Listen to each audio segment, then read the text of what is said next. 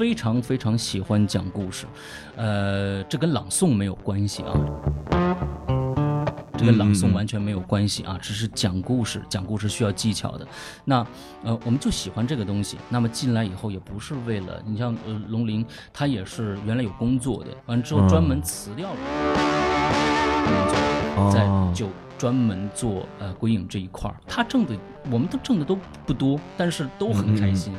关键是在做自己喜欢做的事儿。没错，这是非常重要的一点。对对对对，我也是替整个这个播客的这个圈子。或者说一些老听众吧，表达一下到底对鬼影是一个什么样的印象？嗯嗯，就是一个传说中的电台。我天，其实传说中这个电台，我我我我确实是有这样的，就是我呢，嗯，这七年来，呃，除了在最